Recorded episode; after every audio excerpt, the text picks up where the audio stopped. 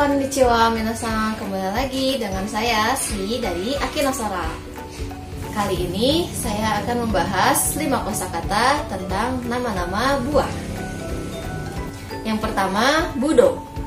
Budo, anggur. Yang kedua, Ichigo. Ichigo, strawberry.